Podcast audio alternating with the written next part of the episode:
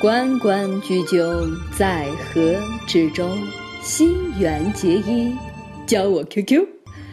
昔我往昔，杨柳依依。今天嫁我，心猿结衣。枯藤老树昏鸦。听众朋友，赶紧跟我回家。各位听众，大家好，欢迎收听网易新闻首播的每日轻松一刻，我是刚刚过完五二零，依旧在胡思乱想的主持人娇娇。原来我开场的那几首外事啊，其实我这种粉丝真的是很善良又单纯的，无非就是想跟自己的偶像谈谈恋爱、生生孩子、结结婚什么的。嗯，怎么是先生孩子啊？精神上都这么喜欢您了，如果不想和您发生超友谊关系的话，感觉对您特别不尊重啊！哈 哈居然把意淫说得如此清新脱俗，我也真的是越来越佩服我自己了呢。哈哈哈话说虐狗节终于过去了，趁大家长出一口气的时候，咱今天也聊一点温馨的话题。请问，你表白的时候是怎么样被拒绝的呢？说，近日在陕西西安某高校，一位小伙在众吃瓜群众的呐喊助威下，对着某女生宿舍楼就扯开嗓子喊：“谁谁谁我爱你，谁谁谁我爱你。”原本以为这正是可以顺利捕获女神的芳心，万万没想到小伙竟然认错了宿舍门。更让人尴尬的是，女主角还没出现，他就先被学校保安给带走了。门口都没人清楚就敢去表白，傻孩子，你这壮举真的可以吹一辈子的啦！以后姑娘说什么考虑一下，你可千万别多想。我猜人家一准不是在考虑是否拒绝你，多半是在考虑用什么措施来拒绝你啊！感觉这领导应该是围观了半天，后来实在看不下去了，为了不让场面太尴尬，只能亲自出来收拾残局了。年轻时候表白就敲错了门，不敢想这结婚的时候还会出什么乱子呢？据说南京一对新人结婚前夕，价值三万的婚戒连同十几个红包就稀里糊涂的给弄丢了，结果新娘妈妈当场就给急哭了。好在有好心人捡到，这才算没有出什么大乱子。不过我说这婚姐的婚礼还没开始，婆婆就先哭上了。想起那部叫做《指环王》的电影，其实这电影的主旨就是让人们警惕婚姻。你仔细想想哈，光是一枚小小的钻戒，哦不，小小的戒指就可以把你闹得鸡犬不宁啦。失之东隅，收之桑榆。有些时候，这该是你的东西，它真的跑不了。最近在伦敦拍卖了一批珠宝，其中一颗二十六克拉的大钻戒可谓是夺人的眼球。不过，人家钻石的主人说了，这颗钻石其实是自己三十年前在沙滩上花十磅买的。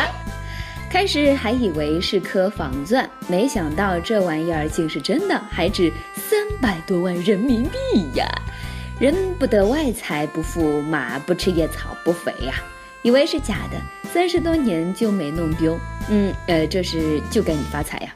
偷偷的跟各位说，其实这事儿我一个朋友也遇到过。前几年他在小卖铺买烟，五块钱一包的烟，结果一打开，里面全是美金。当时要不是他急着赶车，早就找他们理论了。嗯，这个事情的结局我猜都是冥币呀，地摊货都能变成宝，看来转运这说法靠谱啊。最近湘西支队的警察叔叔查获了一辆用鸡毛遮挡号牌的小车，结果一问才知道，原来是驾驶员觉得自己最近运气不好，为了避免出事儿，特意找高人装的。不但号牌上有鸡毛，车上好多地方也都有呢。贴鸡毛能转运？你这转的是哪门子的鸡毛运呢？高人信口胡说，你还真的拿鸡毛当令牌了？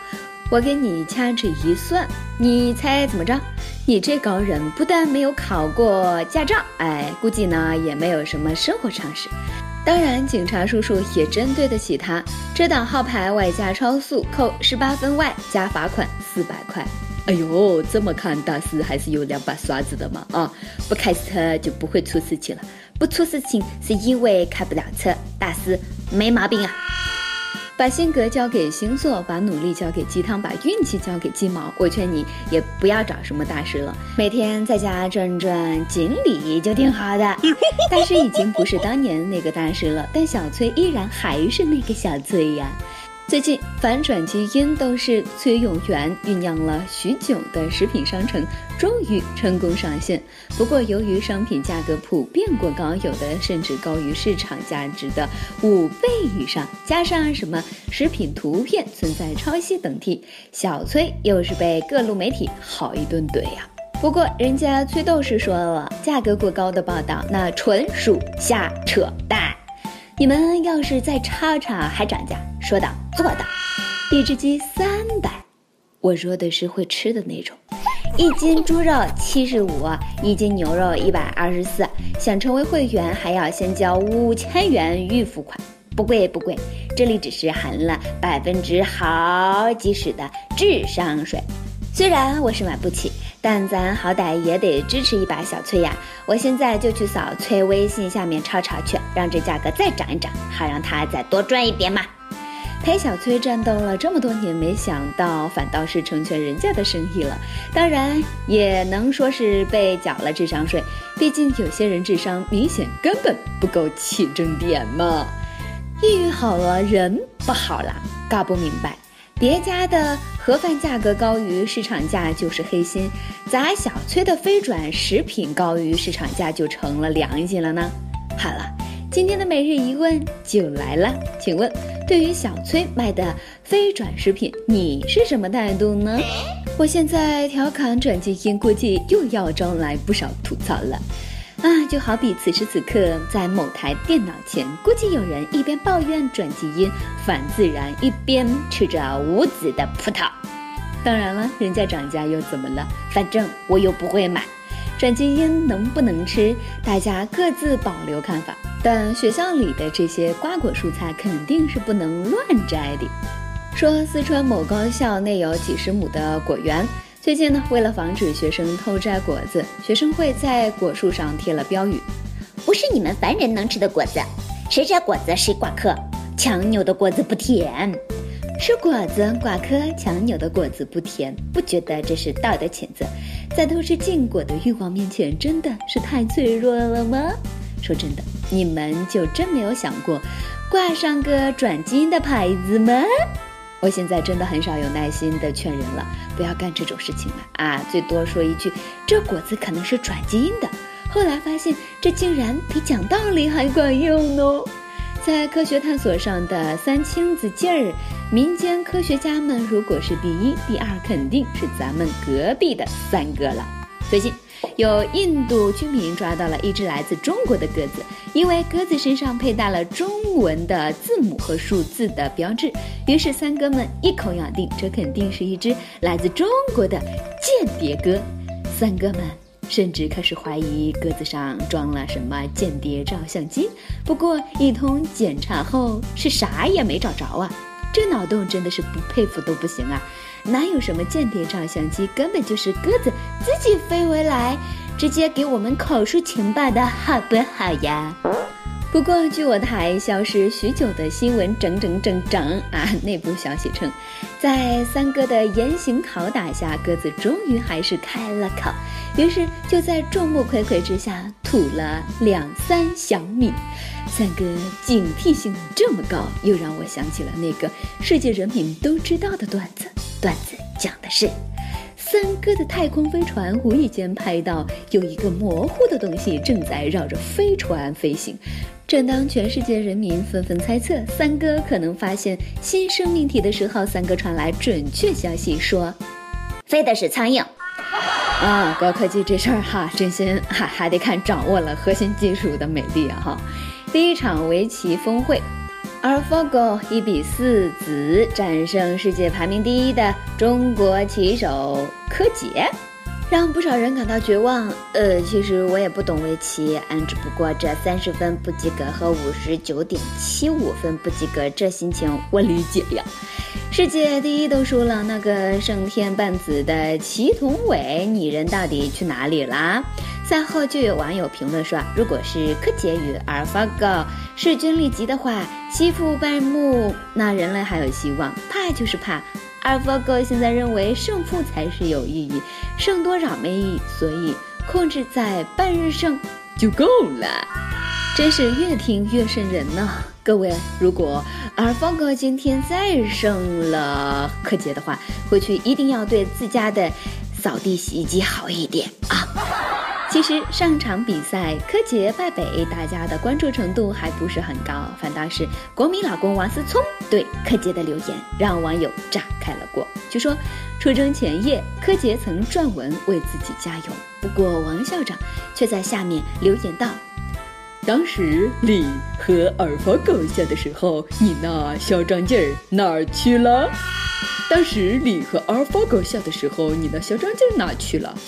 我们亲爱的王校长啊，人家嚣张是因为人家蝉联了世界冠军，你这么嚣张是因为啥？难不成只是因为你是王健林的儿子？一个靠老子，一个靠脑子。思聪同学，这次网友恐怕不能再站你了。